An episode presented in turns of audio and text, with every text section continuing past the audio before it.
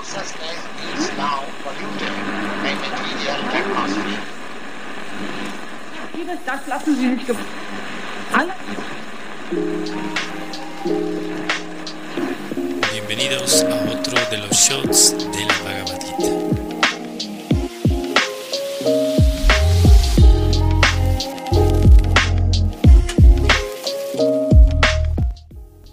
Hoy estamos leyendo el texto número 31 del capítulo 2 de la Bhagavad Gita tal como es de Bhakti Vedanta Swami Prabhupada.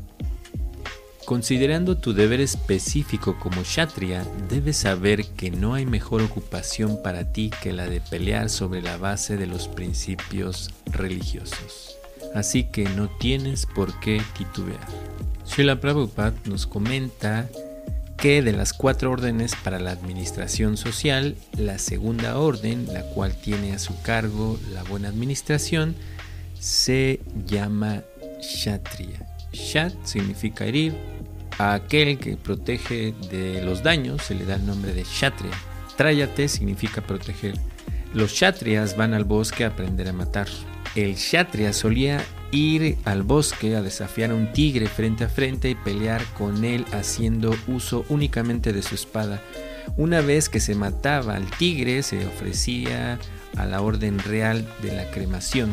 Aún hoy en día los kshatriyas, los reyes del estado de Jaipur, siguen aún este sistema. A los kshatriyas se les enseña sobre todo a desafiar y matar porque a veces la violencia religiosa es un factor necesario. Una acotación aquí que ya habíamos hablado respecto a este punto. Cuando se habla de violencia religiosa, en este caso porque se usa la palabra dharma, no tiene que ver con los aspectos que nosotros ya conocemos de la historia, sino del deber propio. También a veces se le llama un deber religioso a lo que nosotros hacemos eh, dentro de la sociedad. En una plataforma muy básica, porque muchas ocasiones eso, eh, o hay diferentes traducciones de la palabra Dharma, pero en este caso se refiere a eso, al, al deber de cada uno. También se puede, o se traduce, o se puede mencionar como una actividad religiosa, pero en un plano muy bajo, como hoy en día, que en muchas ocasiones se ve que uno si es eh, bueno con las personas o si uno es eh, compasivo y todo eso se toma como alguien espiritual o religioso. En este caso también el deber de cada persona se toma en ese sentido, en el sentido del que está hablando hoy Prabhupada, como violencia religiosa. Por eso dice que a veces es necesario, en este caso por los kshatriyas. Bueno, Prabhupada sigue comentando que jamás espera que los kshatriyas adopten directamente la orden de sannyasi o de renunciación. La no violencia en la política a veces puede que sea una manera diplomática, pero nunca es un factor eh, o principio propio de ella. Y él menciona que en algunos códigos se dice que un rey o un kshatriya es merecedor de ir a los planetas celestiales después de la muerte por el hecho de pelear en el campo de batalla con otro rey envidioso de él. Del mismo modo que los brahmanas también van a los planetas celestiales por el hecho de sacrificar animales en el fuego de sacrificio. Más adelante Prabhupada nos va a hablar respecto a eso, porque tampoco es que la vida del tigre, como hablamos anteriormente, es que los kshatriyas desafiaban, ni en este caso a los animales que sacrificaban los brahmanas no tenían un buen resultado. Vamos a escuchar qué es lo que Prabhupada menciona. De esta manera, matar en la batalla conforme a los principios dármicos o religiosos o de los deberes propios y la matanza de animales en el fuego de sacrificio no se consideran en absoluto actos de violencia, pues todo el mundo se beneficia en virtud de los principios dármicos o religiosos involucrados en ello. Y Prabhupada ahora nos comenta que el animal sacrificado obtiene una vida humana inmediatamente sin tener que pasar por el proceso evolutivo gradual que lleva de una forma física a otro. Los kshatriyas que mueren en el campo de batalla van a los planetas celestiales al igual que los brahmanas, y esto es el resultado de ofrecer estos actos de sacrificio. eh, en este sentido, vamos a hablar un poco de esa parte. En aquel entonces, este tipo de brahmanas ejecutaban estas actividades con animales que ya eran viejos o animales que eran involucrados en este tipo de actividades y ellos tenían la capacidad de darles, como Prabhupada mencionó, un cuerpo nuevo.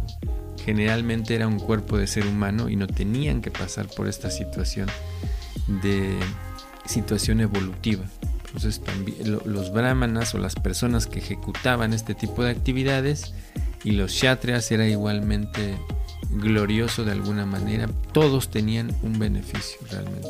Prabhupada nos menciona que hay dos clases de suadharma o deberes específicos. Acá Prabhupada ya nos está empezando a introducir a este punto que les mencionaba. Mientras uno no esté liberado, tiene que realizar los deberes de su cuerpo en particular conforme a los principios dármicos o religiosos. Eso es a lo que se refiere, a lo que mencionábamos, a fin de lograr la liberación. Es decir, que en algunas instancias se espera que solo por el hecho de ejecutar tus deberes, por eso en muchas ocasiones se toma como algo espiritual o religioso o dármico, simplemente realizando nuestros deberes como el individuo que somos ahora.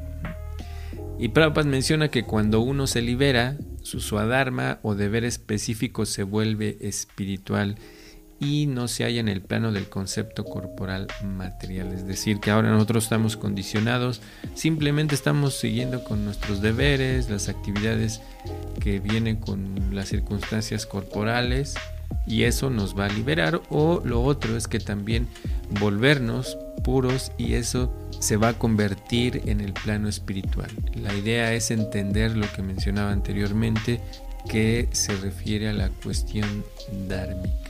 Y Prabhupada nos sigue comentando que en el plano de la concepción corporal de la vida hay deberes específicos para los brahmanas, para los kshatriyas respectivamente, y estos deberes son ineludibles. El Swadharma lo decreta el Señor y ello se explicará en el capítulo número 4. En el plano corporal, el Swadharma se denomina Varna Asram Dharma es decir, los deberes sociales, esta es una acotación, los deberes sociales, los deberes de cada ser de acuerdo a las etapas de vida, eso es Varna. Los deberes sociales, Prabhupada hablaba de estos cuatro principios o de estos cuatro eh, factores o cuatro secciones de la sociedad, pero el Arram son las diferentes etapas por las cuales pasa el ser humano. Esto Prabhupada lo menciona como el vehículo que lleva a las personas a la comprensión espiritual. La civilización humana comienza a partir de la etapa Varna Ashram Dharma, es decir, entender nuestros deberes a través de lo que nosotros prestamos en la sociedad y eso lo ejecutamos como un deber religioso, por eso muchas ocasiones ya hemos mencionado bastante que se toma como algo muy importante y es que así es. nuestros deberes de acuerdo a nuestra situación social, pero también a nuestra situación de etapa de vida, es decir, de estudiante, de casado, de una persona retirada y algunos, como mencionaba Prabhupada, hay una orden de completa renuncia que se llama sanias. Y eso no es para todo el mundo, pero las otras etapas, si es que son para la mayoría de nosotros, vamos a o que ya pasamos por muchas de esas etapas y debemos de entender que son deberes y que eso mismo nos va a llevar a seguir avanzando espiritualmente también. Y esto también se denomina eh, deberes específicos en función de las modalidades específicas de la naturaleza del cuerpo que se ha obtenido. Todos los cuerpos tienen una, función de manera natural y uno eh, debe también de aprender a cómo usarlo como un vehículo. El desempeño del deber específico en cualquier terreno de la actividad sigue siendo las órdenes de las autoridades superiores sirve para elevarlo a uno a un nivel de vida superior. Varna es para poder nosotros gradualmente ir creciendo en lo espiritual.